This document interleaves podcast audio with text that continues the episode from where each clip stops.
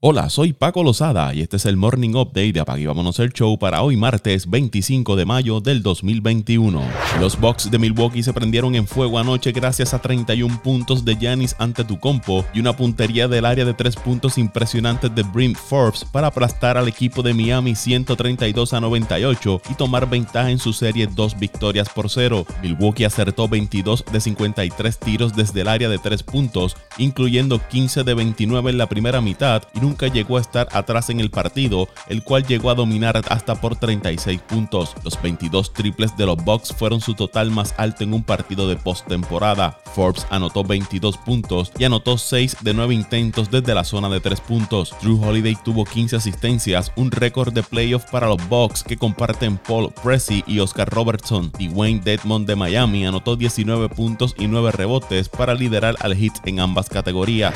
Nikola Jokic anotó 38 puntos y los Nuggets empataron su serie de primera ronda al vencer al equipo de Portland 128 a 109. Jokic también aportó 8 rebotes y 5 asistencias. Por su parte, Damian Lillard estuvo imparable desde el principio del partido, ya que anotó 32 de sus 42 puntos en la primera mitad. Sus 8 triples antes del medio tiempo empataron un récord de postemporada de la NBA con la mayor cantidad en una mitad. Lillard terminó acertando 9 de 16 intentos desde la zona de 3 puntos, con 20 puntos de ventajas a mediados del último cuarto, los Nuggets resistieron un mini avance del equipo de Portland antes de que Facundo Campazo sellara la victoria con un triple. El partido fue uno físico donde se cantaron cuatro faltas técnicas.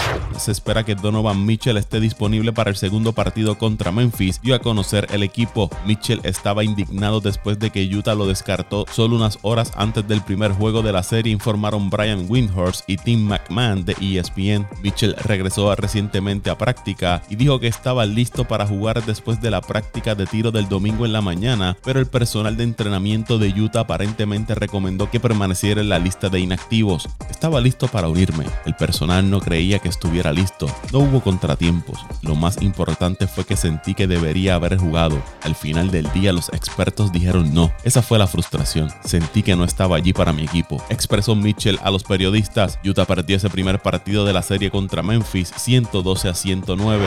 Y con más noticias relacionadas al equipo de Utah, Jordan Clarkson fue seleccionado como el sexto hombre del año para la temporada 2020-2021 y recibió el trofeo de manos de su compañero de equipo y segundo en las votaciones, Joe Ingles. Clarkson se convierte en el primer jugador del Jazz en ganar el premio. Promedió 18.4 puntos, 4 rebotes y 2.5 asistencias en 68 partidos, todas menos en una saliendo desde la banca. El jugador de 28 años recibió 65 votos de primer lugar versus 34 de Ingalls de un total de 100 votos que son emitidos por un panel de miembros de los medios de comunicación. El cerrador de los cerveceros Josh Hader detuvo un avance de San Diego en la novena entrada para llevar a su equipo una victoria 5 por 3 sobre los padres y poner fin a la racha de 9 victorias consecutivas. Los padres entraron perdiendo en la novena entrada 5 carreras por 0, pero Tommy Fan conectó un cuadrangular de dos carreras a Ángel Perdomo en la novena entrada. Hader entró a relevar con un corredor en primera sin outs y se dio un doble productor a Eric Hosmer con un out y luego dio una base por bolas. Luego de complicarse la situación para Milwaukee, Hayter retiró a Austin Nola y a Hyun Sean King para su undécimo salvamento de la temporada. Brandon Woodruff lanzó muy bien para Milwaukee, permitiendo apenas tres indiscutibles en siete entradas contra un equipo de los padres que había ganado 12 de los últimos 13 partidos, ponchó a 8 y no dio bases por bolas. Woodruff no ha permitido una carrera en tres de sus nueve aperturas esta temporada. Los jugadores de los Mets de Nueva Michael Conforto y Jeff McNeil, no regresarán pronto ya que ambos bateadores sufrieron distensiones significativas en el tendón de la corva, dijo el gerente general Zach Scott. Scott dijo que los jugadores podrían regresar a finales del mes de junio. El equipo colocó a Conforto y McNeil en la lista de lesionados el 17 de mayo. Ellos encabezan una lista de jugadores de los Mets marginados por lesiones que incluye a Pete Alonso, Brandon Nemo, JD Davis, entre otros. Los ejecutivos de los Atléticos de Oakland viajarán a Portland para explorar la idea de reubicar la franquicia, según John Canzano de The Oregonian. El Portland Diamond Project puede confirmar que nos hemos comprometido en conversaciones con los atléticos que los planes para una visita de los oficiales del equipo están en marcha, dijeron Craig Sheik y Mike Barrett, el dúo que encabezan el grupo que intenta traer una franquicia de las grandes ligas a la ciudad. El propietario de los atléticos, John Fisher, el presidente del equipo, Dave Cabal, el vicepresidente Billy Vane y el ejecutivo Sandy Dean viajarán a Portland en junio, dijo una fuente a Canzano. Según los informes, los funcionarios del equipo visitarán Las Vegas esta semana para reunirse con el gobierno local sobre la posibilidad de reubicar el equipo. Cabal dijo la semana pasada que seis ciudades se han puesto en contacto con la franquicia para que ésta sea trasladada y dejen a la ciudad de Oakland. El lanzador Jordan Yamamoto se molestó al ver a los fanáticos trolear a su esposa después de que el derecho de los Mets de Nueva York tuvo un comienzo difícil en una derrota contra los Marlins de Miami. Sé que Twitter a veces no es un lugar muy agradable y para algunos de ustedes puede parecer divertido trolear a la gente, pero no vayan a acosar a mi esposa. Ella no es la que juega el partido ni lleva el uniforme.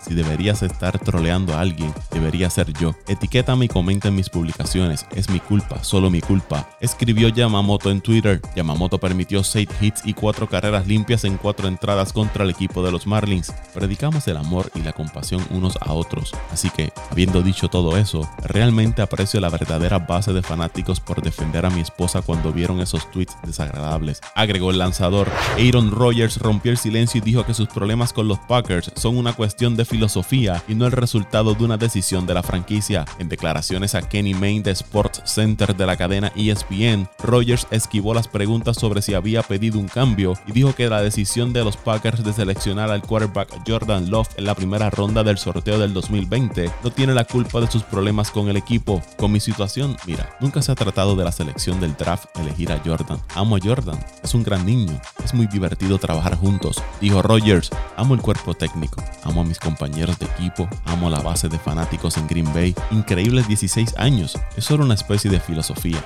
y tal vez olvidar que se trata de las personas que hacen que las cosas funcionen, se trata de carácter, es sobre cultura, se trata de hacer las cosas de la manera correcta, Fin de la cita. El quarterback de 37 años también confirmó que no asistirá a las actividades organizadas de los Packers. Y otro que no asistirá a las actividades organizadas de su equipo es el quarterback de los Texans de Houston, Deshaun Watson, quien aún desea ser cambiado, dijeron fuentes a Tom Palicero de NFL Network. Watson enfrenta actualmente 22 demandas por agresión sexual y comportamiento inapropiado. El departamento de la policía de Houston abrió recientemente una investigación después de que una denunciante presentara un informe penal contra Watson el joven de 25 años solicitó un cambio de los Texans antes de sus problemas legales y todavía quiere salir del equipo de Houston, agrega Palicero.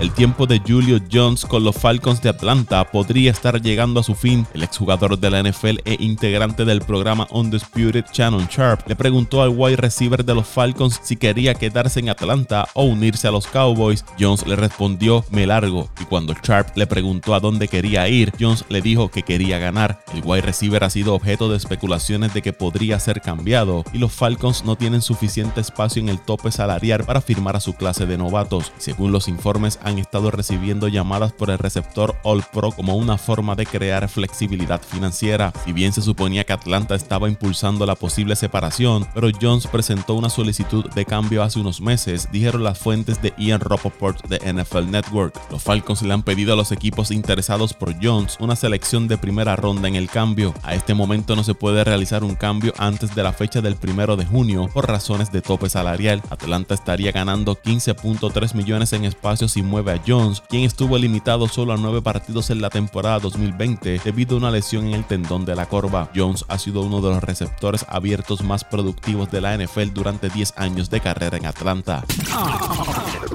Vámonos show.